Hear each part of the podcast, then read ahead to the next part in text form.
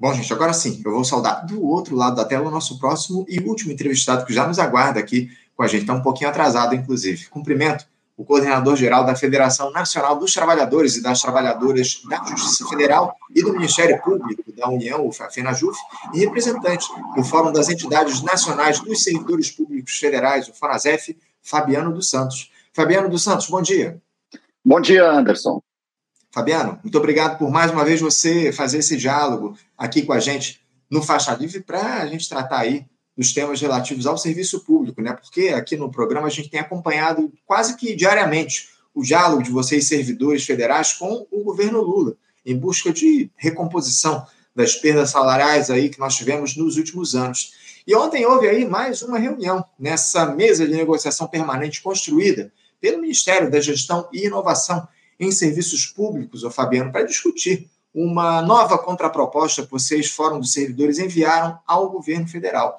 Lembrando aí que essa gestão não reservou nenhum centavo no orçamento de 2024 para reajustes salariais. Fabiano, eu gostaria que você detalhasse aqui para os nossos espectadores, por favor, qual foi a proposta que vocês levaram para o governo federal e qual foi a resposta do MGI para essa proposição de vocês, servidores, Fabiano?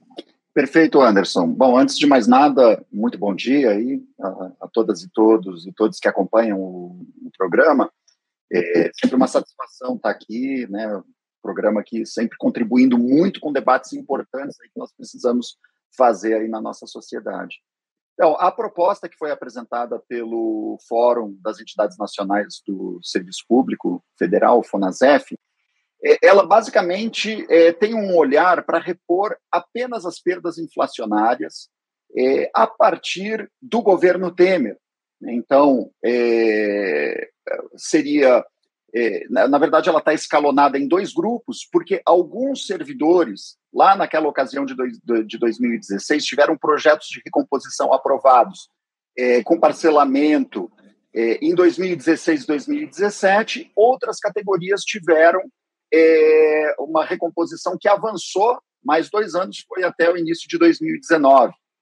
É, então, a contraproposta que o, o Fonasef apresentou, aí, em conjunto com as centrais sindicais, o Fonacat, que é o Fórum Nacional das Carreiras Típicas de Estado, é, ela dá um olhar a essa situação e apresenta uma proposta de recomposição é, dessas perdas inflacionárias olhando esses dois grupos. Então, uma proposta de índice para um dos grupos e outra proposta é de índice para outro desses grupos. Foi uma proposta construída de forma é, bastante técnica, é, com o apoio, inclusive, do DIEESE, é, e é, expressa aquilo que seria o necessário, inclusive, para que se efetivasse uma política de valorização dos serviços públicos é, no governo Lula. Infelizmente, o que acontece é o seguinte: houve uma parcela de recomposição de 9%.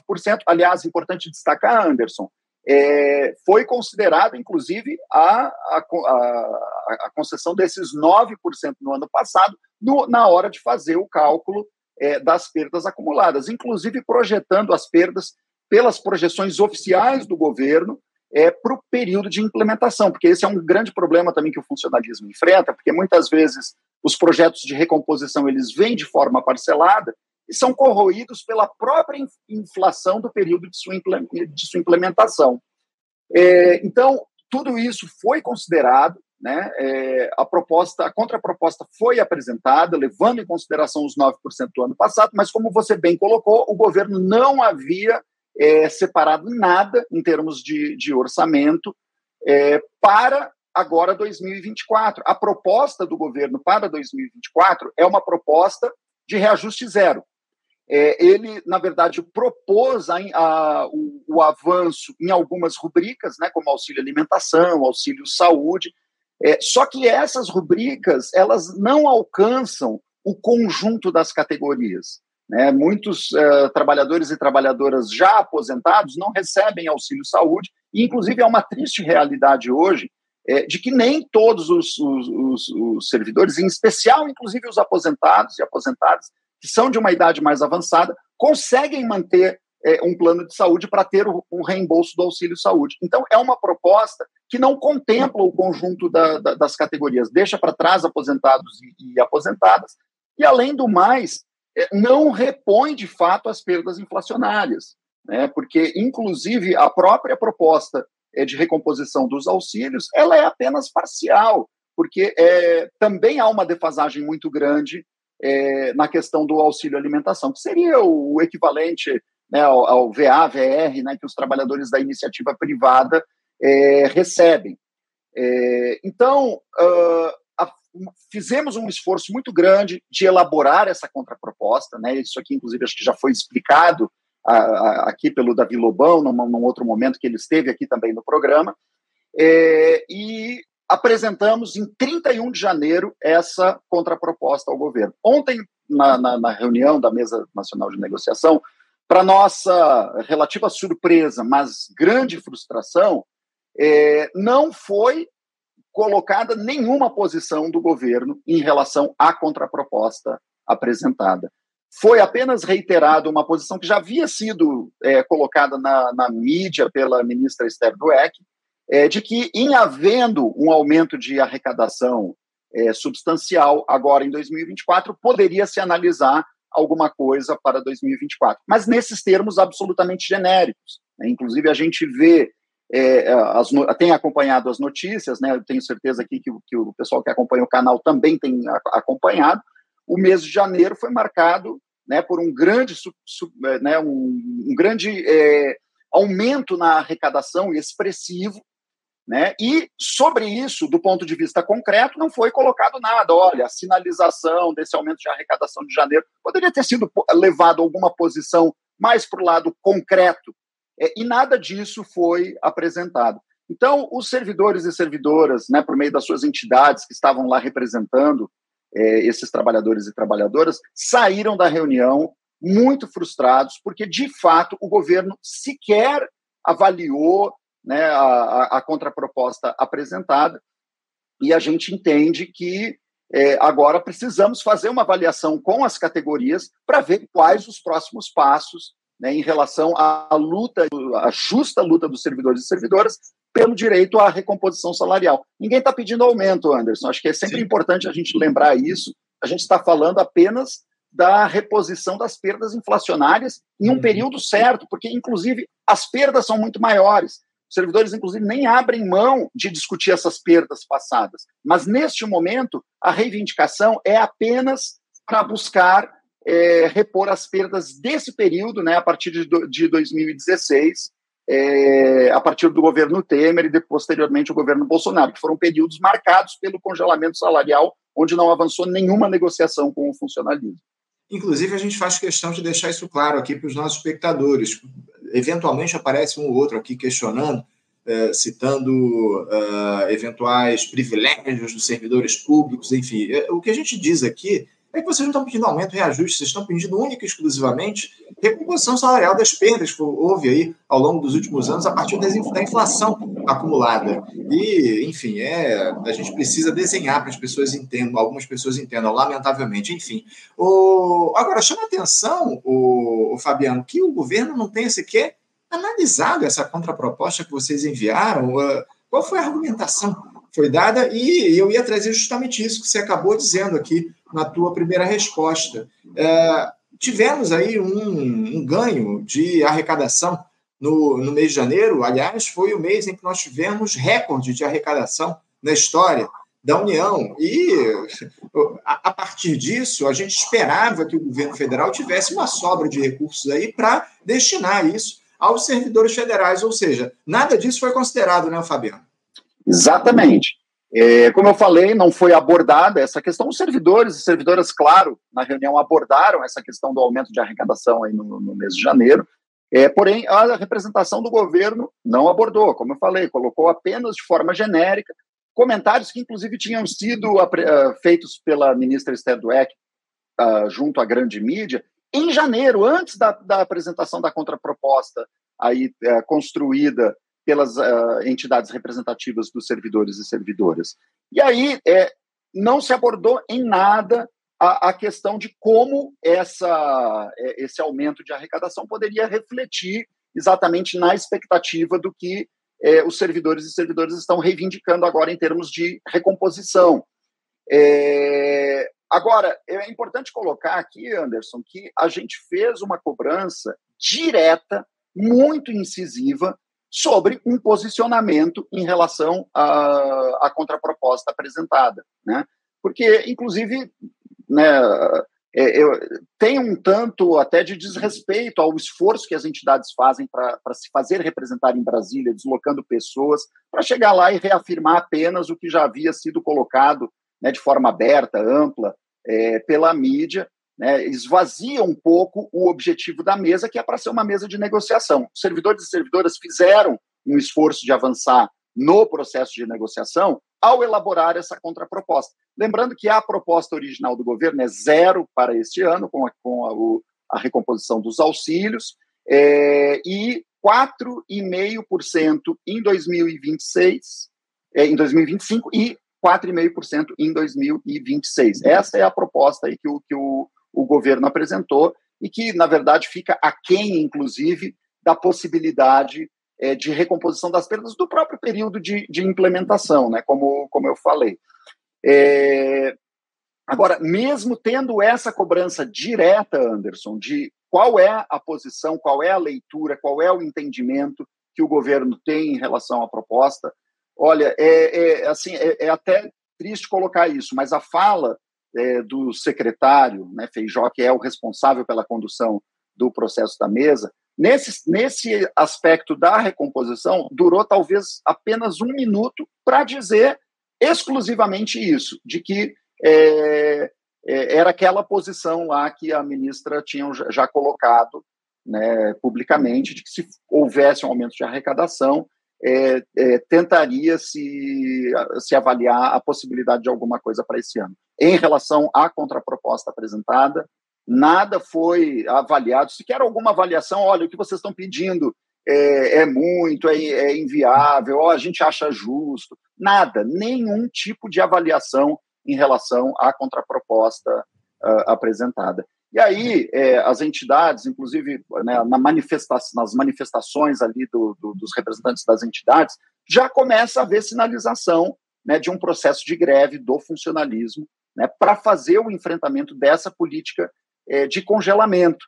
É, então, algumas entidades da, da educação já sinalizam uh, um processo de greve né, a, a, partir aí de março de, de, de, deste, agora de 2024, né? Inclusive, a gente sabe que agora, dia 8 de março, tem o, o Dia Internacional de Luta das Mulheres Trabalhadoras. Né? É, é, é sempre um grande marco das mobilizações. É, populares e da, e da nossa classe, um marco importante das nossas lutas.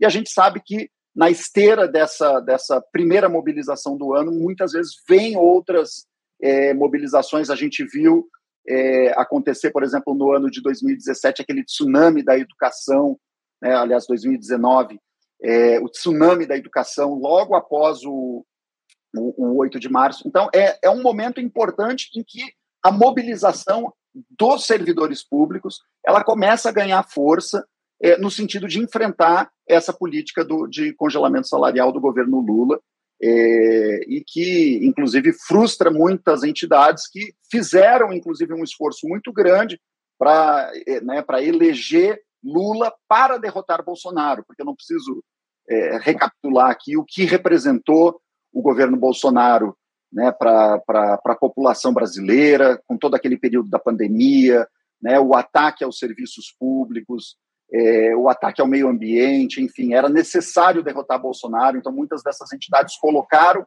um esforço grande é, nesse processo, inclusive com a perspectiva é, de uma valorização dos serviços públicos, que agora, infelizmente, a gente não vê se concretizar.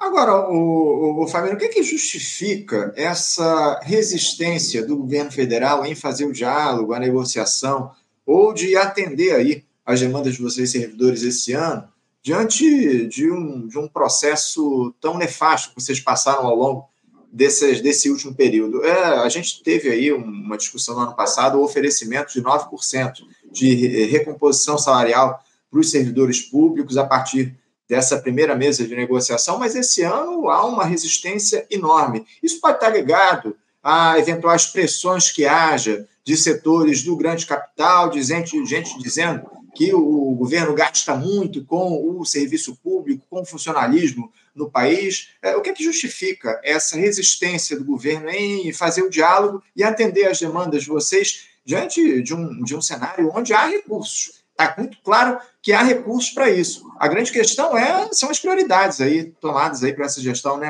Fabiano? Exatamente, Anderson.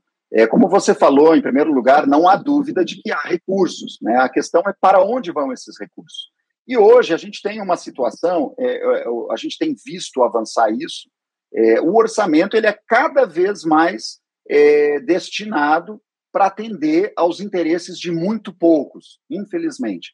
O Fonasef ele realizou uma, uma transmissão ao vivo, uma live, é, na segunda-feira dessa semana, é, uma da, da, das nossas convidadas, além do, do de representantes do DIESE, é, de parlamentares, é, uma das nossas convidadas foi a Maria Lúcia Fatorelli, né, que é um, uma incansável guerreira aí na, na denúncia do sistema da dívida pública é, que nós temos hoje aqui no Brasil.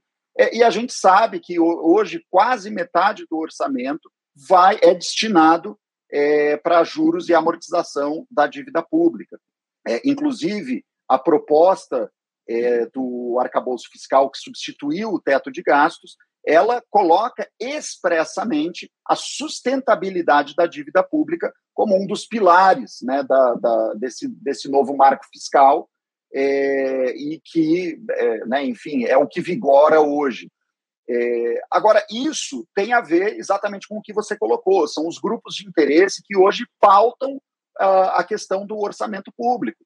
Então, o pessoal costuma falar muito né, da, do, do, lá do Congresso Nacional do, do, do BBB, né, da, da, bancada do boi, da bala, da Bíblia, é, e que estão lá para atender interesses específicos, que não são interesses amplos da classe trabalhadora. É, e aí a gente precisa ter um, um, um processo de mobilização que traga um mínimo de correlação de forças para os trabalhadores e trabalhadoras é, inclusive aqueles e aquelas do serviço público, né? Porque a, a, reivindicação pela valorização dos serviços públicos, num primeiro momento, ela pode parecer que é uma pauta é, apenas de interesse dos trabalhadores do, do setor público, mas ela é um, uma pauta de interesse geral. A gente viu a importância do, dos serviços públicos na pandemia, por exemplo, a gente sabe a importância da educação pública, a gente sabe a importância da saúde pública. Então, é uma pauta de interesse é, de toda a sociedade. A valorização dos serviços públicos ela tem que ser uma prioridade. E o que a gente começa a ver hoje, inclusive, é a discussão é, do avanço de alguma pauta de reforma administrativa. A gente né, já discutiu aqui no programa sobre a PEC 32, né, que o Arthur Lira é, constantemente ameaça trazer de volta.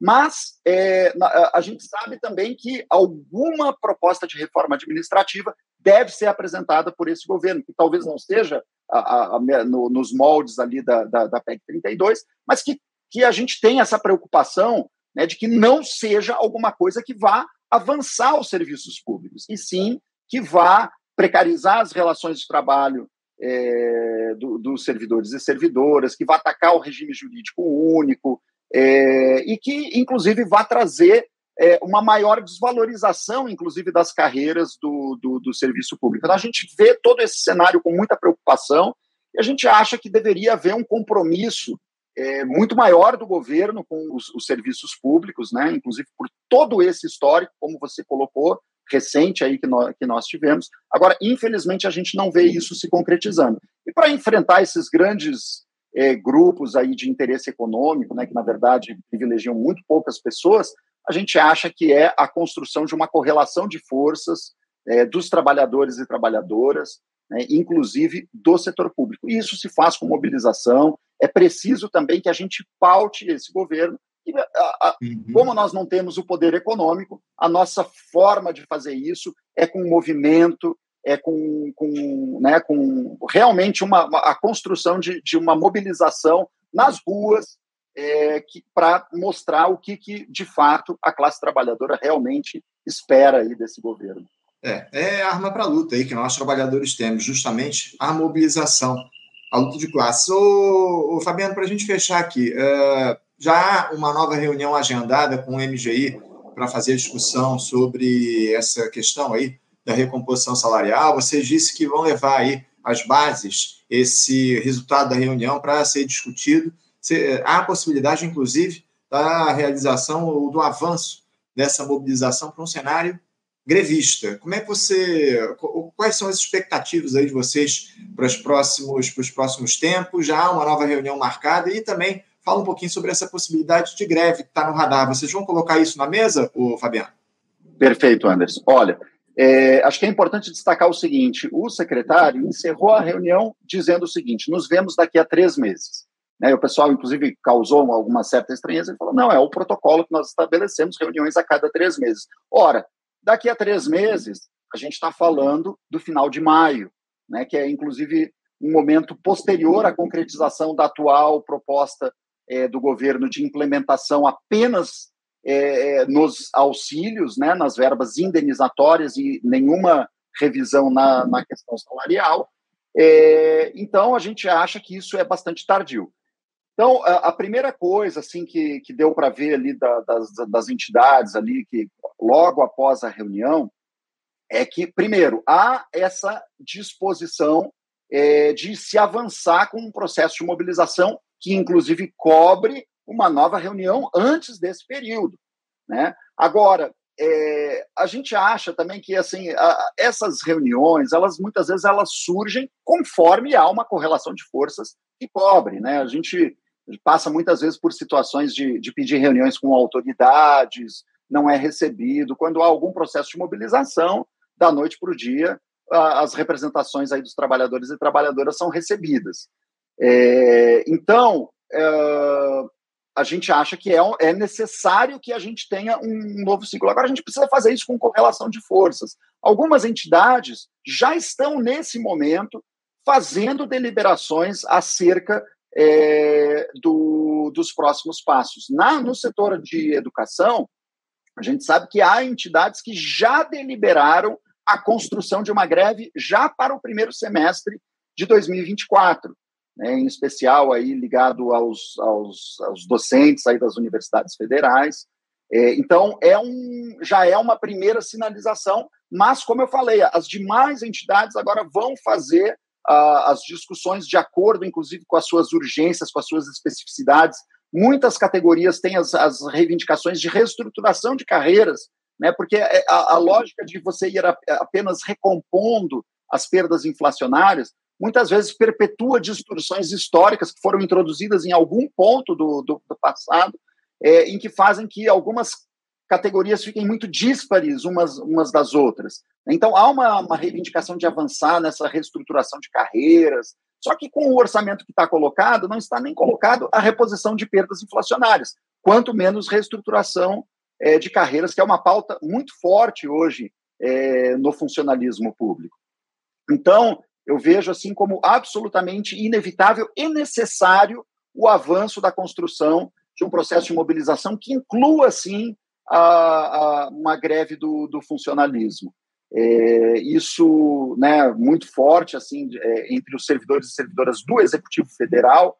É, há particularidades, né? eu, por exemplo, sou servidor do Judiciário Federal, o nosso processo hoje é outro, a gente está em meio a um, um processo de, de recomposição é, salarial, é, porém um processo que foi diferido no tempo, né? É, então não, também não traz as, as soluções aí que, que, a categoria precisava. A pauta é pela antecipação é, de uma parcela salarial, de recomposição salarial que estava programado para 2025, agora para 2024, mas nós também não vemos avanço é, nessa pauta. Então, a, a, a situação que está colocada é essa: há uma a uma política aí de congelamento salarial para o funcionalismo e ela precisa ser enfrentada com mobilização. As categorias do executivo, de maneira geral, já estão é, nesse processo de, de mobilização, algumas já com a, a indicação concreta da construção da greve para o primeiro semestre, e o esforço, claro, é sempre na construção é, de lutas unitárias, né, que fortaleçam o conjunto do, do, do, funcionalismo e não que cada categoria tente resolver apenas o seu problema, mas sim como uma agenda de mobilização comum é que construa uma maior correlação de forças é, na, na, nessas reivindicações, em especial porque a reivindicação da recomposição salarial ela é uma pauta unitária mesmo de todas as categorias, para além, inclusive, dessas de, de reestruturação de carreiras. E seguiremos aí acompanhando, o Fabiano, a mobilização de vocês, servidores públicos, vocês do Fonasef, pessoal do Fonacaixa também tem diálogo com a gente aqui no programa. É importantíssimo a gente fazer essa interlocução e entender os próximos passos dessa mobilização do funcionalismo federal aqui no país, justamente em busca de recomposição salarial. Vocês não estão pedindo aumento, vocês estão pedindo recomposição das perdas inflacionárias ao longo dos últimos anos. Nada mais justo como qualquer trabalhador. Fabiano dos Santos, quero agradecer demais a tua presença com a gente aqui mais uma vez no Faixa Livre. Muito obrigado por trazer essas informações a respeito da reunião de ontem é, com o Ministério da Gestão e Inovação em Serviços Públicos, o MGI. E qualquer novidade, por favor, traga aqui para a gente, nos mantenha informados a respeito dessa mobilização dos servidores, enfim, o resultado dessas assembleias aí, você pode trazer aqui para a nossa equipe de produção, que certamente a gente vai voltar a conversar com vocês do Fanazef em breve aqui no programa. Tá bom, Fabiano? Tá bom, excelente, Anderson. Muito obrigado aí pela, pela oportunidade, né? Parabenizamos aí o programa Faixa Livre por sempre tratar, né, de uma forma muito corajosa de temas que são, a gente sabe que são muito espinhosos, né? E é muito importante o que o programa faz aí para para a nossa sociedade. É muito importante a gente também vir aqui fazer a contribuição é, nesses importantes debates aí que, que o programa Faixa Livre constantemente faz. É isso, trazer luz a essa discussão, esse é o nosso trabalho. Muito obrigado mais uma vez, Fabiano. Para você, eu te agradeço. Um bom dia para você. Força na luta. Um abraço. Até a próxima. Muito obrigado. Até a próxima.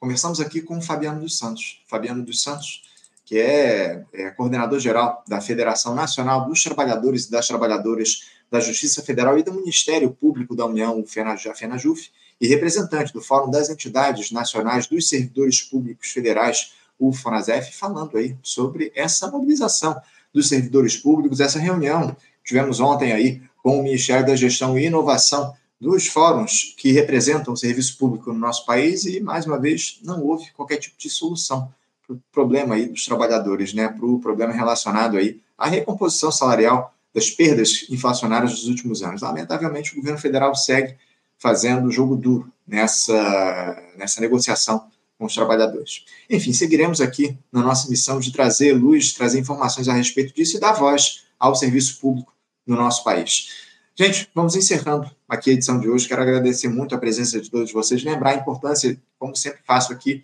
curtam aqui o nosso, o nosso canal, a nossa página. É, não esqueçam de deixar os comentários de vocês, compartilhar as nossas transmissões.